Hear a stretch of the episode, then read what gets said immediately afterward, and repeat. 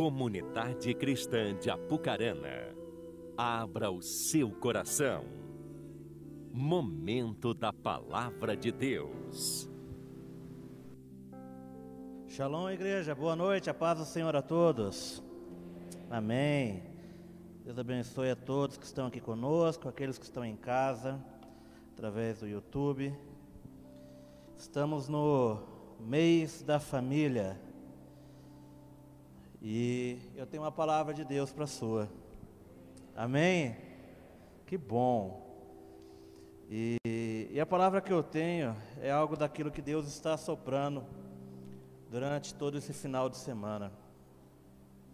Ontem nós tivemos aqui a nossa chip, né, nossa rede de jovens, né, e o Saulo ministrou aqui, falou um pouquinho de um texto que eu ia usar hoje, que eu ia usar não, que é parecido aquilo que eu vou usar hoje. A hora que ele falou do texto, eu falei assim: sabe quando você pensa dentro de você assim, nossa, ele vai falar o meu sermão de domingo?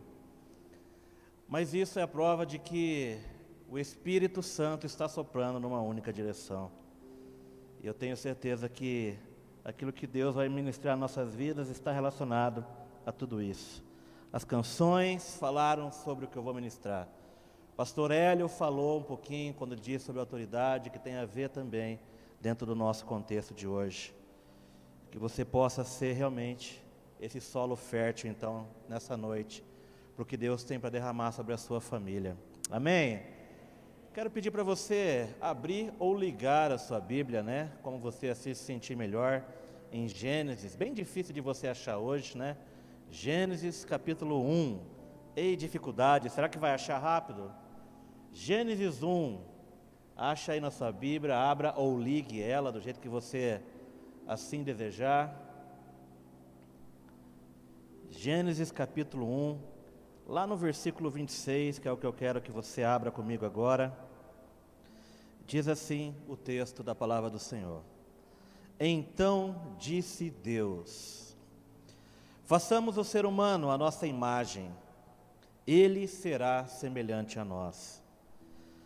Dominará aquilo que o Elinho falou hoje Dominará sobre os peixes do mar, sobre as aves do céu, sobre os animais domésticos, sobre todos os animais selvagens da terra e sobre os animais que rastejam pelo chão. Assim, Deus criou os seres humanos à sua própria imagem. A imagem de Deus os criou, homem e mulher os criou. Então Deus os abençoou e disse: Sejam férteis, multipliquem-se, encham mais uma vez a palavra que o Elinho usou, e governem a terra. Dominem sobre os peixes do mar, sobre as aves do céu e sobre todos os animais que rastejam pelo chão. Só até aqui, se você puder fechar os seus olhos por um instante, curvar a sua cabeça, vamos estar orando pela palavra nesse momento. Pai, louvado seja o teu santo nome nesta noite, louvado seja o teu santo nome por tudo que o Senhor tem feito e derramado sobre as nossas vidas, ó Deus. Deus, eu não sei o que cada família aqui necessita da tua presença nesta noite, mas eu sei que em tua palavra e através da tua palavra há suprimento necessário para todos que aqui estão, Senhor. Eu te peço, ó Pai, em nome de Jesus, que a tua palavra, Deus, ela possa alcançar cada coração presente aqui. Que cada um, Senhor Deus, possa receber a tua palavra de uma maneira toda individual, como entendendo-se como se únicos em tua presença, pois assim é a tua palavra, Deus. Alcançando corações, falando a Deus de maneira pessoal a cada um que aqui está.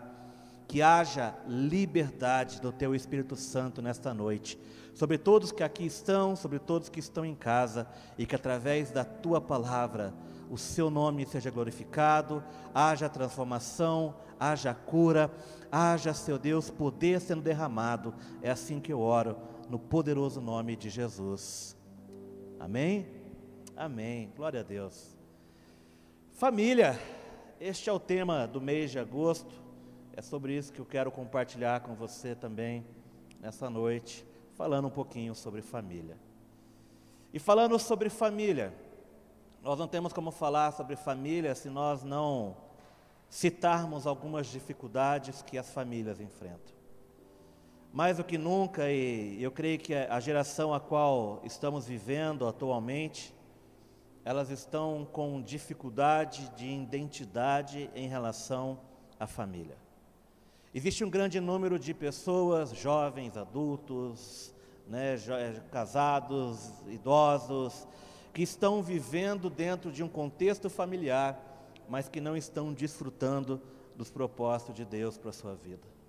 Há um número enorme de famílias que vivem sem o propósito de Deus e, por viverem sem os propósitos de Deus, vivem sem a sua autoridade. São muitos os lares aonde a autoridade está totalmente comprometida. São muitos os lares aonde as famílias estão vivendo sem rumo, estão vivendo sem direção alguma. São muitas as famílias que estão parecendo como hamster naquelas rodinhas na gaiola. Já viu isso daí? Eles rodam, rodam, rodam, rodam, rodam, se cansam, se fadigam, ficam exaustos, mas não saem de lugar algum. Permanecem sempre na mesma, permanecem sempre no mesmo lugar, sem demonstrar crescimento, e assim, infelizmente, tem sido a realidade de muitas famílias. Estão girando, estão rodando, estão vivendo sem foco, estão vivendo sem propósito, estão apenas vivendo. E por apenas estarem vivendo, não descobrem a alegria, não descobrem a provisão, não descobrem a paz, que Deus pode suprir sobre todo o lar. E por conta de tudo isso, acabam também vivendo sem esperança. Sem esperança de que isso vá melhorar, sem esperança de que haverá mudança, sem esperança de que algo possa ser transformado dentro desse contexto. São muitas as famílias que hoje vivem exatamente sem esse contexto, sem essa realidade. São muitas as famílias que vivem sem saber qual é o verdadeiro propósito pelo qual Deus criou a família. E essa é a pergunta que eu quero fazer a você nessa noite. Você sabe desse propósito? Você sabe do propósito de Deus para sua casa? Você sabe do propósito de Deus para sua família? Você sabe qual que é o propósito de Deus para todo o contexto familiar a qual você está inserido? Porque simplesmente viver num contexto familiar não é entender o propósito mas não saber o propósito pode comprometer a existência da sua família, mas também compromete a existência das famílias que serão geradas após a sua família.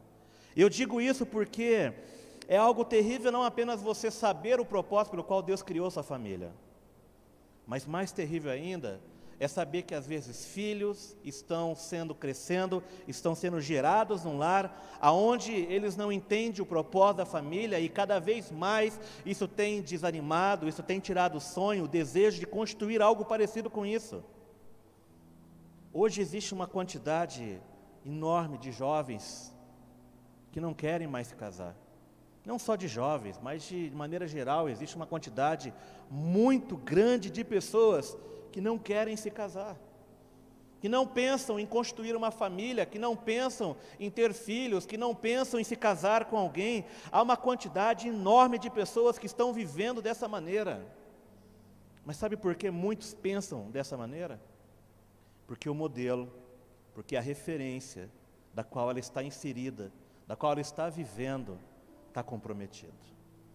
São muitos os jovens que às vezes eu já ouvi dizendo assim: Olha, eu não quero me casar. Vou me casar para quê? Para ser igual ao casamento do fulano ou do ciclano? Vou me casar para quê? Para que meu casamento seja igual ao casamento dos meus pais? Olha o desastre que é o casamento dos meus pais.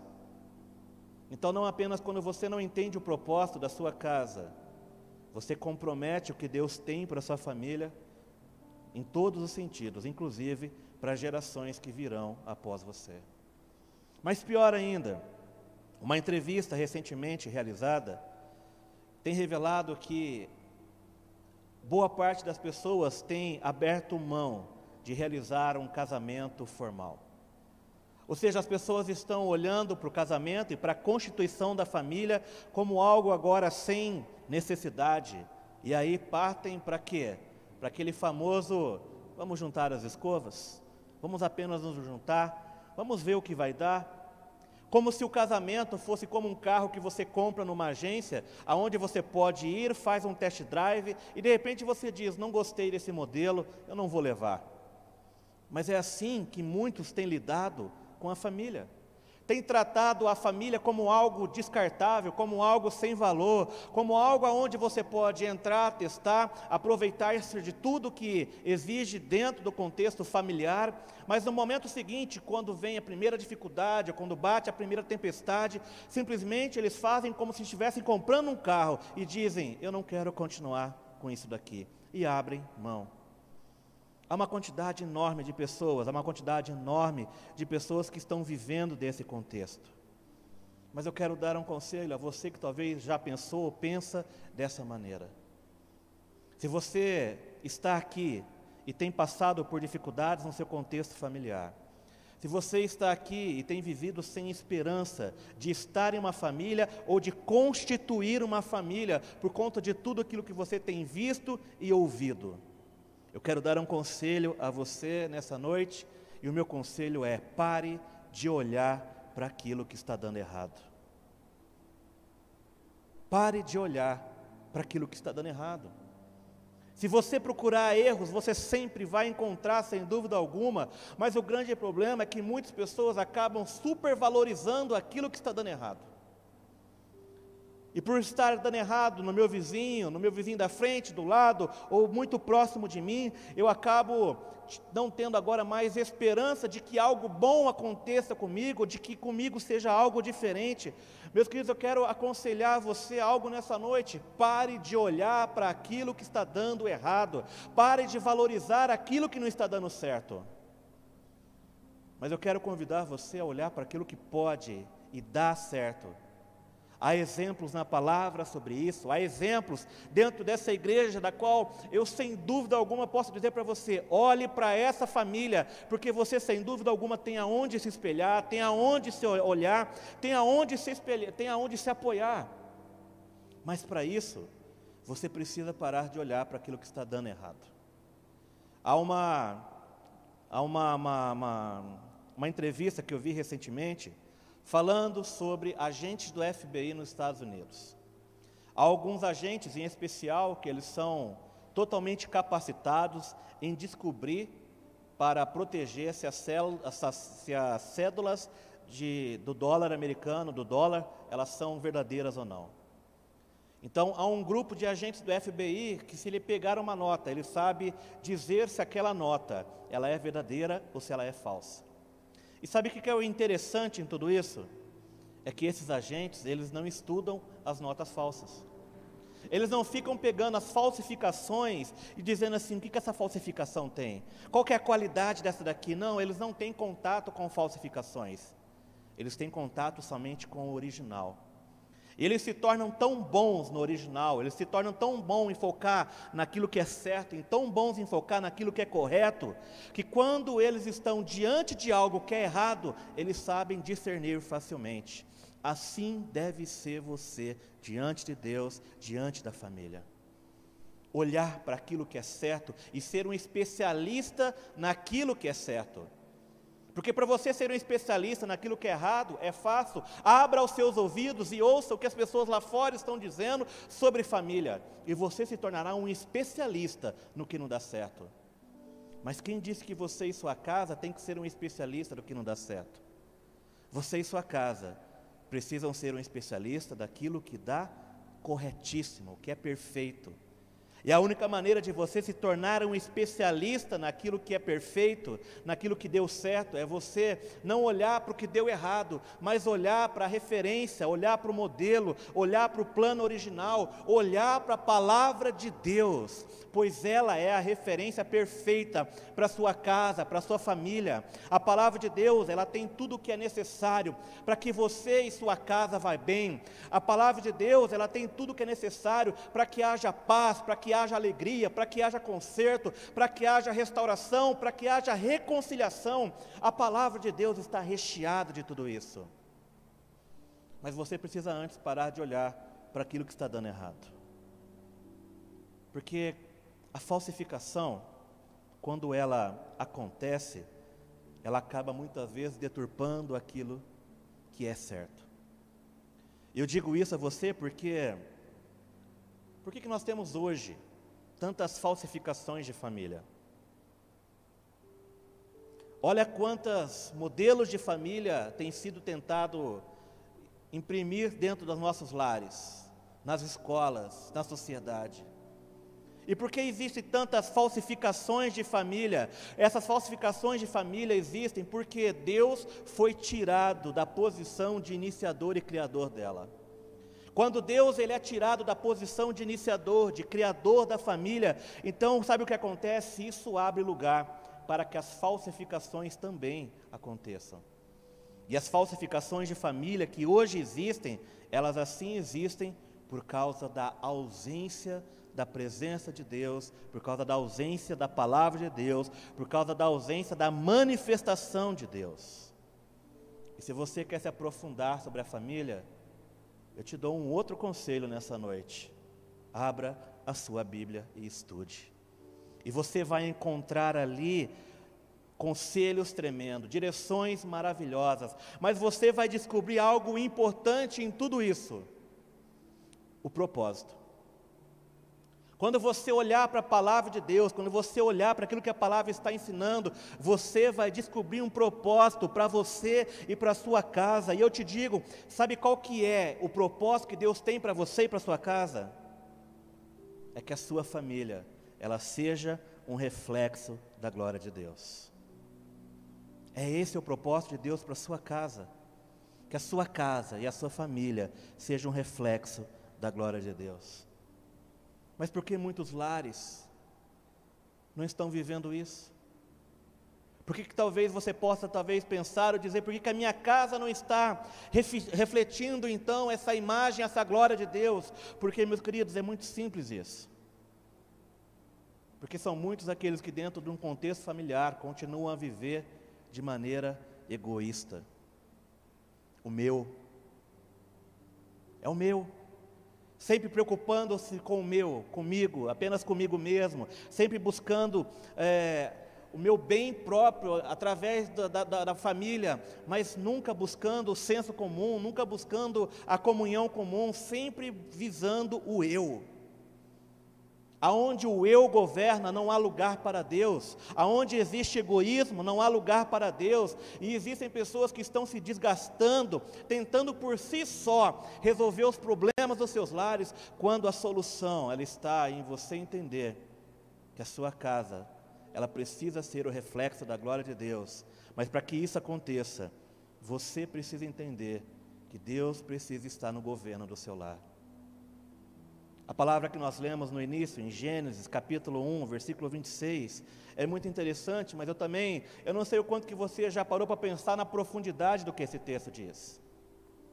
O texto que nós lemos no início, ele diz assim: Então disse Deus: façamos o ser humano a nossa imagem e o ser humano a nossa imagem. Aí ele diz assim: e ele será semelhante a nós. Quando Deus criou você, e aqui está falando de um contexto familiar, Ele estava dizendo assim: nós, nós, quem? Pai, Filho e Espírito Santo, nós estamos criando tudo isso, e tudo que nós estamos criando será semelhante a nós. Quando Deus criou você, quando Deus criou sua casa, quando Deus estava criando a primeira família, Ele está dizendo: essa família será o reflexo daquilo que eu sou. E eu quero te dizer algo, o propósito não mudou. O propósito de Deus para minha casa e para sua casa, ele continua sendo o mesmo. Que propósito é esse? Que a minha casa e que a sua casa, elas possam refletir realmente quem Deus é. Este é o propósito da sua família. O mesmo relacionamento que havia na Trindade, ali entre Pai, Filho e Espírito Santo, é o mesmo relacionamento que deve haver entre Cristo e a sua igreja, mas também é o mesmo relacionamento que deve haver entre as nossas casas, entre as nossas famílias e Deus. É o mesmo.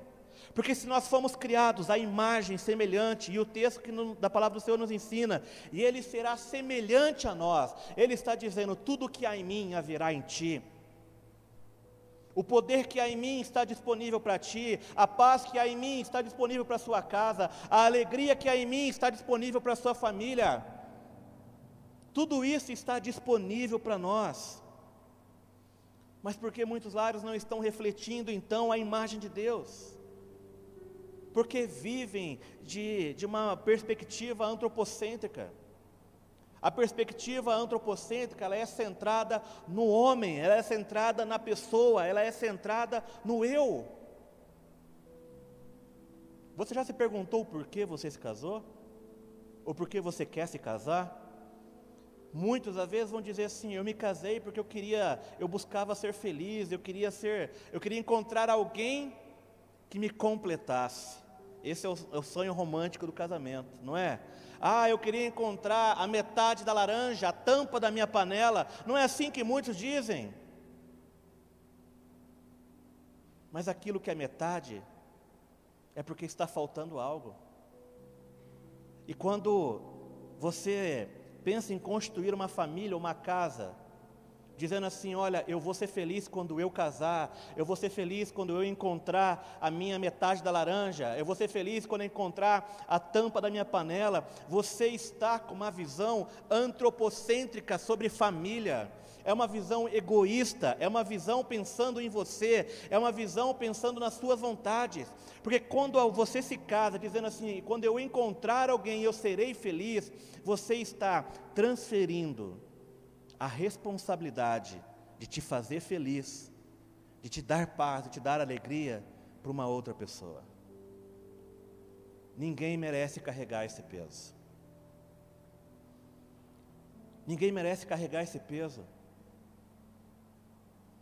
E a visão antropocêntrica, ela vai em algum momento fazer com que você diga: olha, eu não sou feliz na minha família, eu não me sinto realizado aqui onde estou vivendo eu, quero, eu não tenho a autoridade que eu gostaria, mas essas são falas antropocêntricas, centradas apenas no homem e no seu egoísmo. Mas Deus, meus queridos, Ele nos, Ele nos criou para que nós refletíssemos e nos relacionássemos com Ele dessa maneira, e não apenas com Ele, mas também com as pessoas. Fomos criados à imagem e semelhança de Deus, ou seja, assim como Deus era, Ele assim também colocou os mesmos atributos em nós, para que não apenas nós pudéssemos agora nos relacionar com Ele, mas também nos relacionar com, com, com, com as pessoas. Mas sabe o que acontece? Às vezes a gente transfere toda essa responsabilidade para alguém quando eu deveria buscar ser completo, primeiramente, em Deus. Sabe, meus amigos, eu quero que vocês entendam algo. Eu não me casei para ser feliz. Você sabia disso? Eu não me casei para ser feliz. E sabe por que, que eu não me casei para ser feliz? Porque eu já era feliz antes. Então eu me casei não para ser feliz, mas eu me casei com a missão, com o propósito de fazer alguém feliz. Eu não me casei e espero que agora a minha esposa, os meus filhos, eles sejam os sustentadores, o provento da minha alegria, da minha felicidade. Não, eu não me casei para ser feliz. Eu já era feliz porque eu já tinha Deus, eu já era completo em Deus. Não se assuste com o que eu vou te dizer, a minha esposa não me completa mas ela me transborda, porque eu já era cheio. E a presença dela, a união da minha vida, nossa, nossa união, o nosso casamento, a constituição da nossa família, veio para transbordar aquilo que Deus já estava fazendo individualmente em mim. Porque quando eu penso dessa maneira, eu consigo entender qual é o propósito verdadeiro da família. E o propósito verdadeiro da família não é suprir as minhas necessidades pessoais, o propósito da família é refletir a imagem de Deus, refletir quem Deus é. O propósito da minha casa, da sua casa, é que os nossos lares sejam um ambiente onde Deus seja adorado. A mesma unção que você está sentindo sobre este lugar, a mesma presença manifesta de Deus que você tem sentido de maneira tão intensa aqui, não está limitado a essas quatro paredes, mas antes ela foi feita para que você desfrute na sua casa, no seu lar, com a sua esposa, com seus pais, com seus filhos, com as pessoas que passam pela sua casa. Salmos 29, versículos 1 e 2, diz o texto: Tributai ao Senhor filhos de Deus, tributai ao Senhor glória e força, tributai ao Senhor a glória devida ao seu nome, adorai ao Senhor na beleza da santidade. Este é o propósito que deve haver sobre a sua casa. Deus precisa ser adorado na sua casa, Deus precisa ser reverenciado, precisa haver um ambiente de amor, aonde este amor é o reflexo de quem Deus é. Nós precisamos então compreender qual é o nosso papel diante de tudo isso. Quando nós lemos o texto, que diz lá: façamos o ser humano a nossa imagem, e ele será semelhante a nós. A palavra imagem aqui. A palavra imagem, ela foi usada durante todo o Antigo Testamento 16 vezes. E em todas as vezes em que a palavra imagem é usada, ela traz o significado de representação. Então, quando Deus ele está dizendo, façamos o ser humano a nossa imagem, ele está dizendo assim: este ser humano que aqui está sendo criado, ele será o meu representante aqui na terra. A sua vida e a sua casa precisam refletir exatamente isso. Você não foi criado à imagem de Deus? Amém? Você crê nisso, irmão? Porque eu não senti muita confiança no primeiro amém. Tem gente que está com dúvida, eu acho. Mas você foi criado à imagem de Deus. E essa imagem aqui, ela está falando de representação. Você foi formado, criado por Deus para ser um representante dele aqui na terra. E você e a sua casa devem ser a melhor representação e a mais exata possível de Deus nessa terra. O ambiente em que você vive, ele precisa ser exatamente isso, uma representação de Deus aqui na terra. Você não tem que morrer para conhecer e experimentar a presença de Deus, você não tem que esperar a eternidade chegar para desfrutar de algo. Se Deus nos fez e nos formou a sua imagem e semelhança, se Deus nos colocou como representante deles aqui na terra, Ele estava dizendo: tudo que há lá é possível você viver aqui, hoje, já, mas também dentro do contexto em que você vive, dentro da sua família. Então a sua missão e o seu propósito é tornar tudo isso possível, é fazer disso uma realidade é fazer disso uma realidade para sua casa, para sua família, é você entender quem Deus é e saber que quem Deus é em todos os seus atributos pode ser exatamente a mesma manifestação que Deus quer realizar dentro da sua casa. Quais são os atributos que você conhece de Deus, meus queridos? Deus é amor, Deus é paz, Deus é alegria, Deus ele é poderoso, Deus ele é há, há um diverso de coisas da qual nós podemos dizer sobre quem Deus é, sobre as características que há em Deus. E todas essas características são as mesmas que precisam ser refletidas dentro da sua casa. Mas eu quero falar de uma em especial. Eu quero falar sobre uma das características de quem Deus é. Uma das características de, Deus, de quem Deus é, é que o nosso Deus, Ele é um Deus que cura. E a sua casa, a sua família, ela precisa ser um ambiente de cura. Ela precisa ser um ambiente onde toda enfermidade, toda ferida, toda rejeição, todo trauma possam ser realmente lançados para fora, porque a sua casa, ela também pode e deve ser um ambiente aonde a cura de Deus se manifeste. Salmos capítulo 30, versículo 2 diz assim: Senhor meu Deus, a ti eu clamei por socorro. E ele diz assim: E tu me curaste.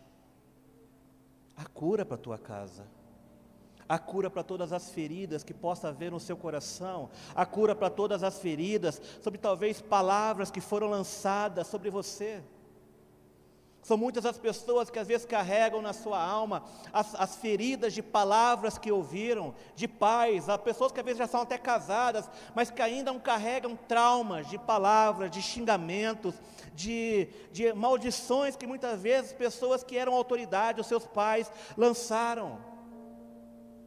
E eu quero te dizer, meu irmão, nesta noite, se há qualquer pensamento disso sobre a tua mente, eu quero te dizer, a cura para você ainda hoje. Porque o nosso Deus, Ele é um Deus que cura. E todas as palavras malditas que em algum momento já foram lançadas sobre a tua vida que te, muitas vezes te fizeram parar, que te deixaram, que te impediram de crescer, eu creio que hoje, em nome de Jesus, essas palavras não terão mais poder Mas a sua casa, ela precisa ser o ambiente da cura.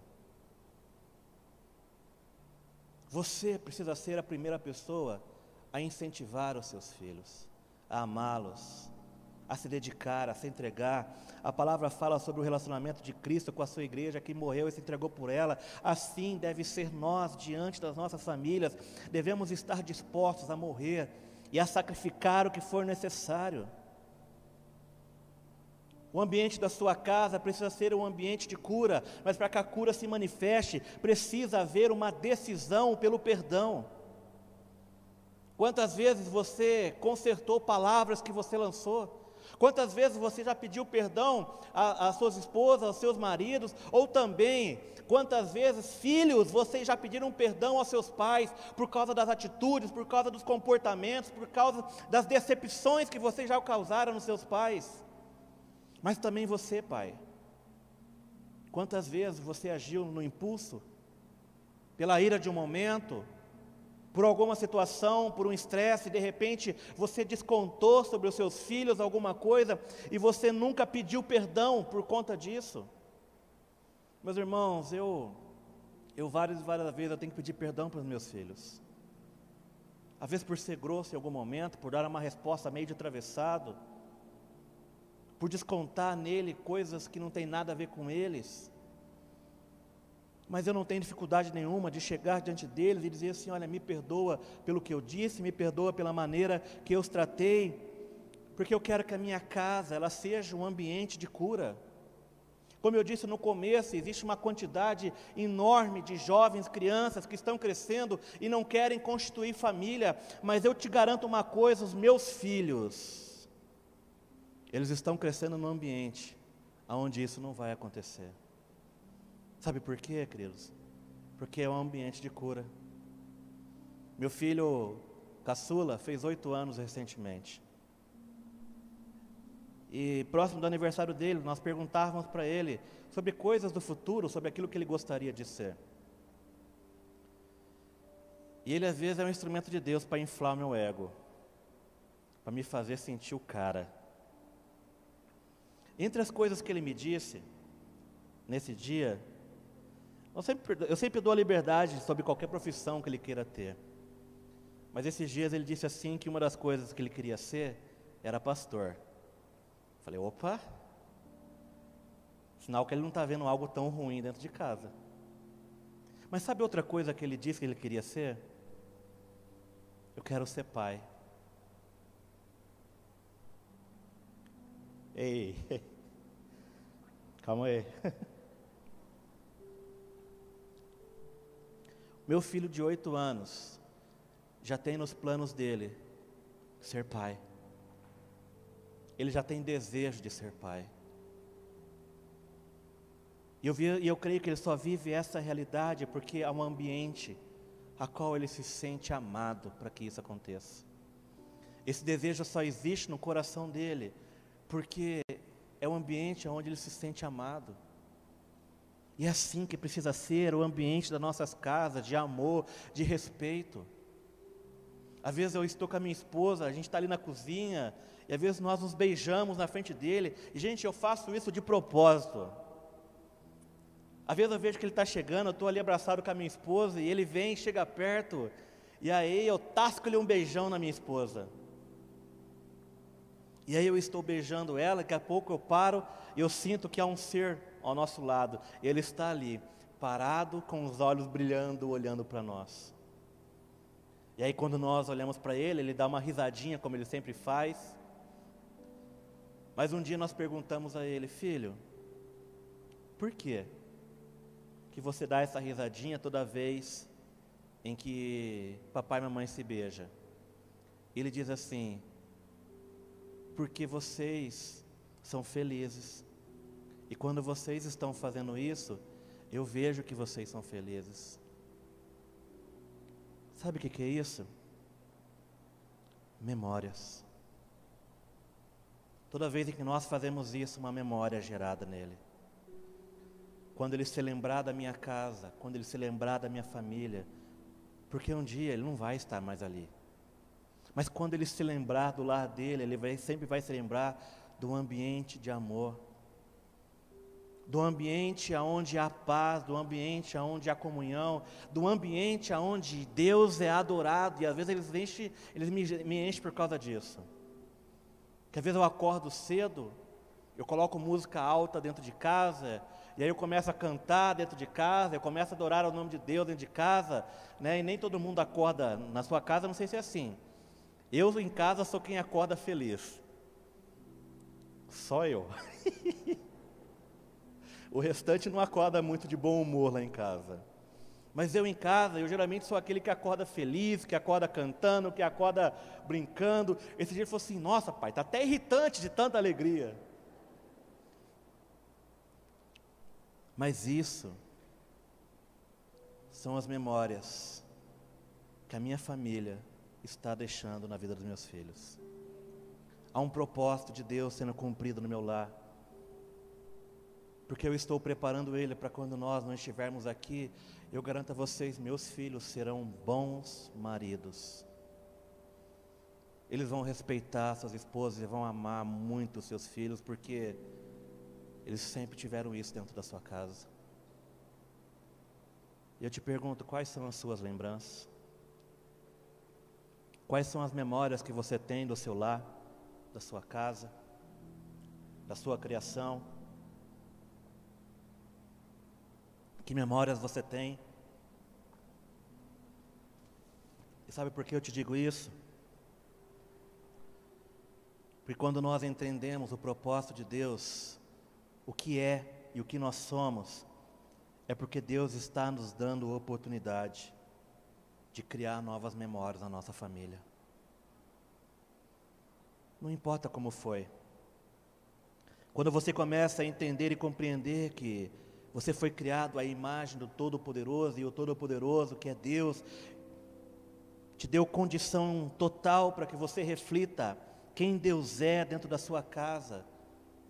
Você vai ver que novas memórias e boas memórias serão geradas dentro da sua casa.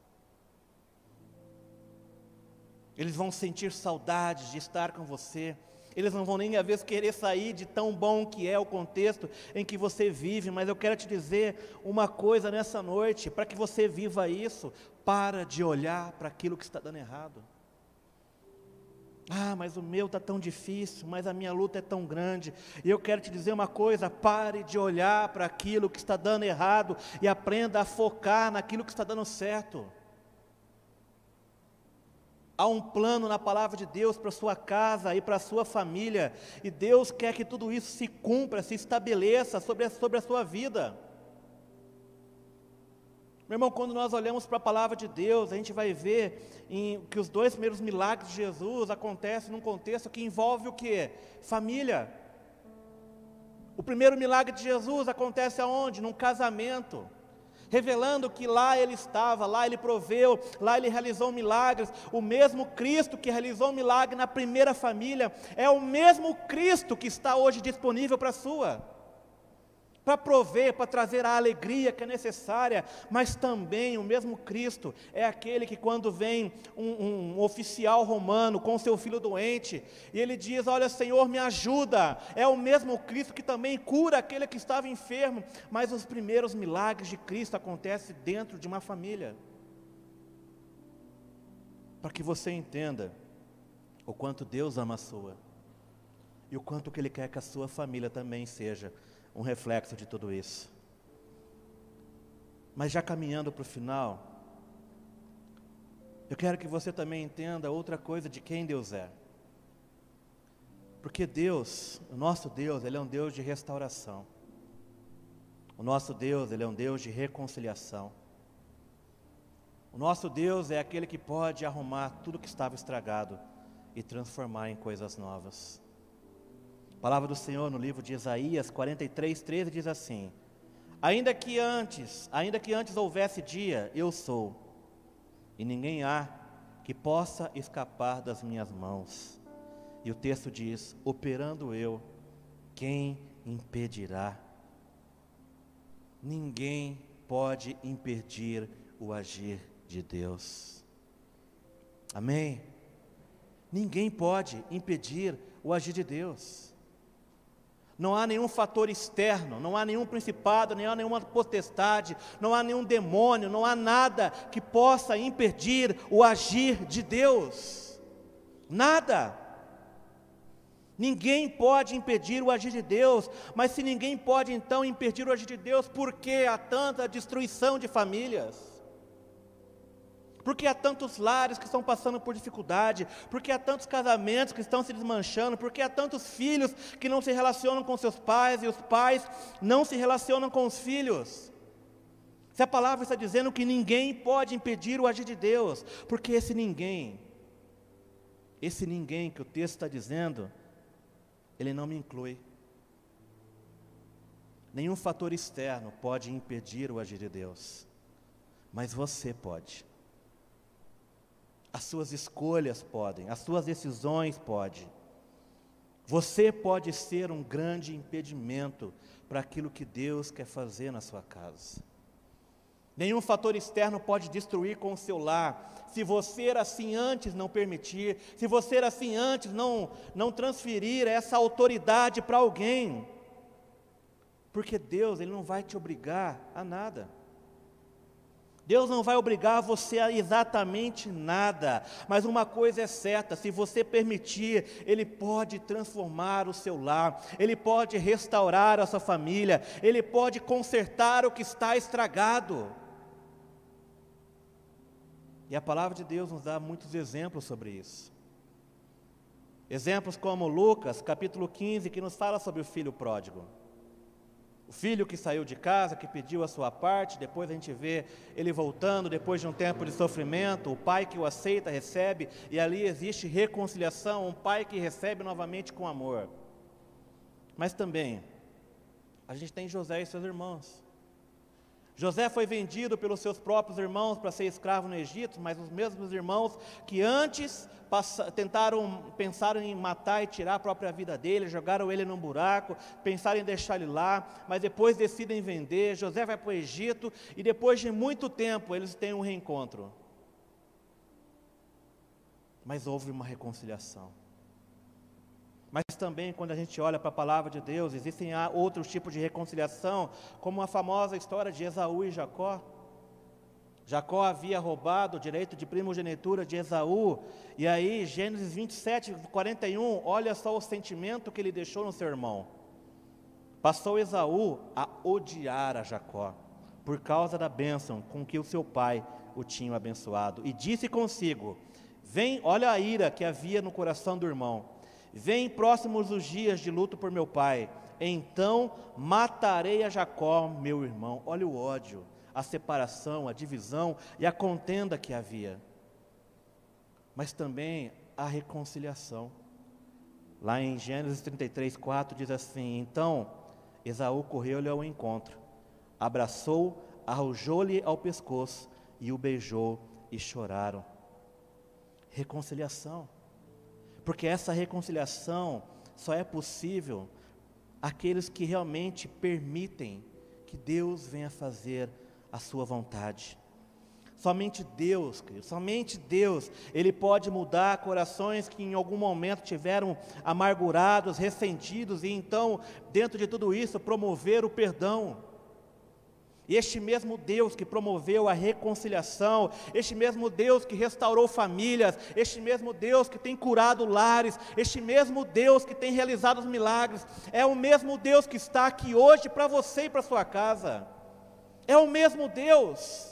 Porque se existe algo de espetacular em Deus, é que o tempo não mudou uma vírgula de quem Deus é. O mesmo Deus de ontem é o mesmo Deus de hoje. O mesmo Deus de poder de ontem é o mesmo Deus de poder de hoje.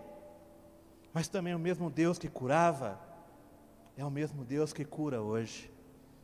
O mesmo Deus que restaurava é o mesmo Deus que hoje também pode restaurar a sua casa, a sua vida e toda a sua família.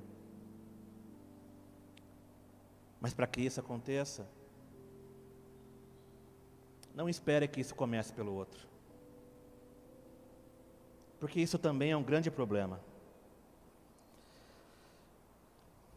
Às vezes a gente se faz, coloca tanto no papel de vítima e fica esperando que o outro venha fazer alguma coisa.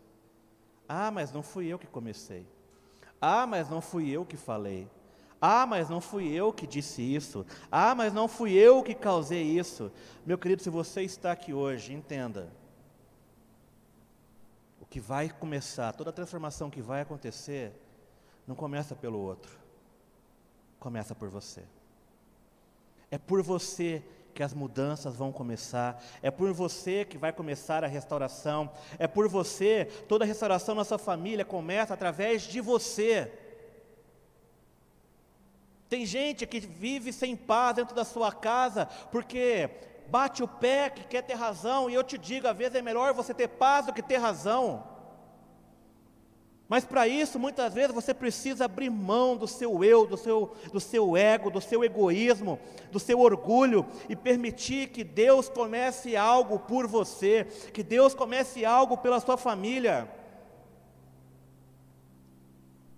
Deus quer fazer com que a sua vida, a sua casa, a sua família volte ao plano original, aonde Ele é adorado, aonde existe cura, aonde existe restauração, aonde existe transformação. Eu creio sem dúvida alguma, e mais do que nunca, que Deus está inaugurando um novo tempo sobre as casas, sobre as famílias. E há um monte de pessoas lá fora que precisam de bons modelos, de referenciais. E eu te digo, Deus está levantando referenciais aqui nessa noite. Famílias que serão exemplos, que serão modelos, aonde as pessoas terão onde se espelhar e dizer: está ali uma família que dá certo porque reflete a imagem de quem Deus é. E tudo isso começa por você, pela sua casa pela sua decisão e pelo seu posicionamento. Tudo isso começa por você. Você crê nisso? Crê mesmo? Coloque-se de pé por um instante.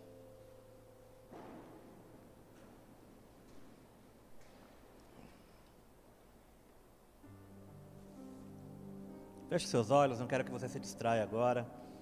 Se você está aqui ou está em casa, Feche seus olhos por um instante.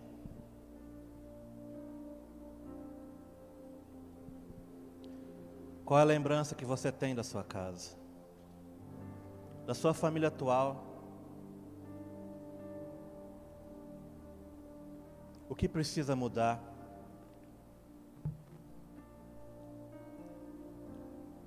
Eu quero dizer algo para você nessa noite que está aqui, presencialmente ou pela internet.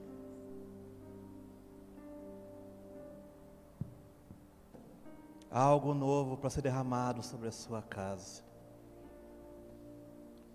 Deus vai curar a tua família por completo. Deus vai restaurar o teu relacionamento. Restaurar o coração dos pais aos filhos e dos filhos aos pais.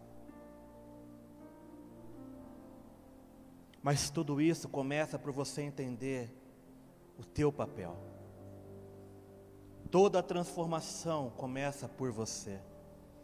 Toda mudança começa por você, e se você não muda, nada vai mudar. se você decidir continuar a ser orgulhoso, teimoso, coração duro, nada vai mudar. Mas a sua casa, o seu lar, é um ambiente aonde Deus criou para que a cura se manifeste, para que o poder de Deus se manifeste. É assim que deve ser o seu lar. E eu quero te dizer: não aceite nada menos do que isso. Não aceite migalhas. Se Deus está colocando para você um banquete, que é uma família próspera, alegre, feliz, mas tudo isso começa por você. Começa por você, perdoando o que é necessário. Livre-se de toda a amargura do seu coração, livre-se de todo o ressentimento, livre-se de toda a dureza do seu coração, livre-se de todas as palavras que você já ouviu e que te causaram feridas. Porque enquanto você continuar sangrando, você vai sangrar em cima daqueles que estão perto de você. Se você permite que a sua alma fique sangrando, você vai sangrar nos teus filhos, você vai sangrar no teu marido, você vai sangrar na tua esposa. E por isso eu te digo, Deus quer curar o coração da tua família, e a cura começa por você. A cura que Deus tem, a transformação, a restauração de refletir a imagem de Deus começa por você. Isaías 43, 18 diz: Esqueçam, esqueçam o que se foi, diz a palavra. Esqueçam o que se foi, diz o texto de Isaías, e ele diz: Não vivam do passado tem corações aqui que estão vivendo do passado, que estão se remoendo pelo que foi dito, pelas frustrações que já aconteceram. Meu irmão, minha irmã, entenda algo nesta noite. Deus quer restaurar sua família ao propósito original, mas para isso você precisa se livrar de algumas coisas se livre das cargas desnecessárias, das amarguras, dos ressentimentos, dos pesos da vida do teu passado. Você está se cansando porque está carregando algo que Deus não pediu para você carregar, Ele pediu para você abandonar no altar, e hoje Ele te diz: esqueçam-se das coisas que vivam no passado. Olha o que a palavra do Senhor te diz: se livre se livre de tudo que está impedindo você de ter uma família próspera. Se livre de tudo aquilo que está impedindo você de prosperar, de ter paz, de ter alegria.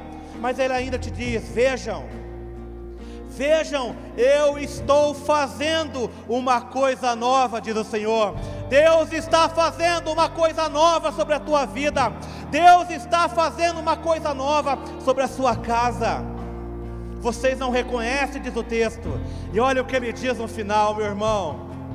Até no deserto vou abrir um caminho de riachos, diz a palavra. Aonde não havia esperança, aonde havia sequidão, Deus está dizendo: Eu, o Deus Todo-Poderoso, vou abrir rios no meio do deserto, porque Ele é Deus, e a sua casa era ir lá refletir, era ir lá ser a representação de tudo que Deus é. Da sua casa fluirão rios de água viva, rios de água viva, rios de água viva. Eu declaro sobre a tua casa, em nome de Jesus. Oh! Oh, Riachalabassore cai. Aleluia.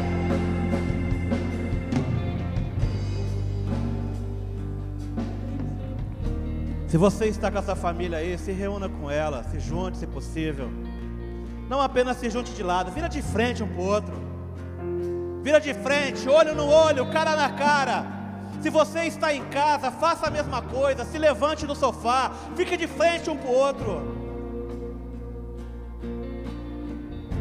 E diga: Peça perdão pelas coisas que aconteceu de errado.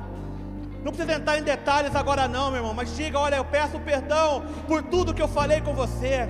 É um tempo de restauração, é um tempo de cura sobre a tua casa. Um novo tempo começa com coisas velhas ficando para trás. Ei, chore calabassorecas. Mas também se comprometa a fazer da sua casa e a viver nessa sua casa agora diante de um novo tempo. Diga para a pessoa que está com você: a nossa casa, a nossa casa, ela será a imagem de quem Deus é. A presença de Deus será manifesta na nossa casa. Diga isso para quem está aí agora com você. Porque eu declaro, meu irmão, que hoje se você entrou aqui sem esperança sobre a sua casa e sobre a sua família, Deus está te dizendo, até no deserto, eu vou abrir riachos, e isso vai acontecer sobre, a sua vida.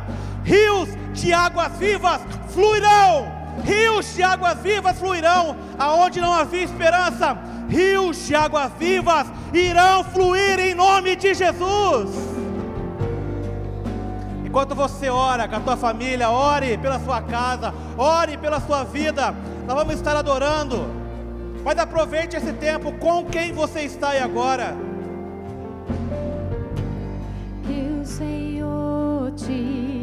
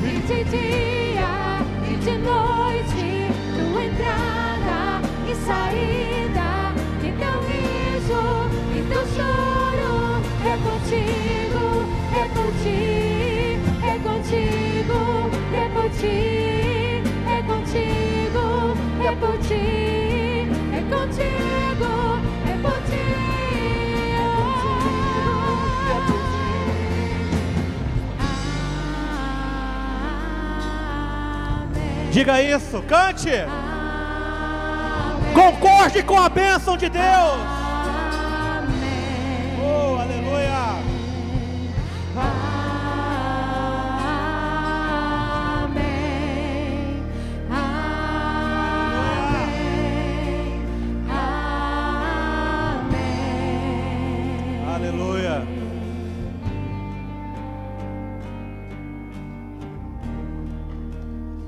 Deserto vou abrir um caminho de riachos.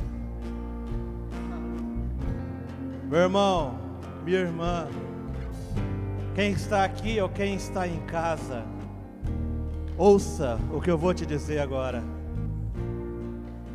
A última palavra é de Deus. A última palavra é de Deus.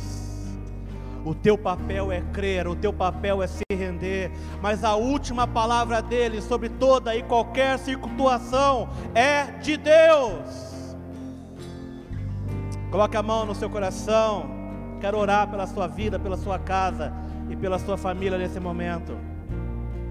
Pai, aleluia, Deus. Louvado seja o teu santo nome sobre esta noite, Pai. Que hoje, Deus, que hoje seja marcado como uma noite de recomeços, ó Deus. Traz esperança àquele que está sem nenhuma, aos corações que estavam como em deserto, que a tua palavra, que a tua presença e que teu Espírito Santo seja, ó Pai, como águas fluindo novamente sobre essas terras secas, ó Pai. Que o milagre aconteça que a tua presença se manifeste, que em cada lar aqui representado haja a manifestação da glória de Deus. Eu declaro sobre a tua vida, eu declaro sobre a tua casa, que a paz, que o amor, que a união, que a alegria sejam abundantes no poderoso nome de Jesus. Que a sua casa seja o reflexo de quem Deus é Deus é poder, e sobre a sua casa o poder se manifestará, em nome de Jesus. Se você recebe, dê uma salva de palmas bem forte, exalte o nome dEle, exalte o nome dEle, aleluia, aleluia, aleluia, aleluia. Meu irmão, minha irmã, que Deus abençoe a sua vida, que Deus abençoe a sua casa e a sua família. Vamos em paz, no poderoso nome de Jesus. Deus abençoe a todos.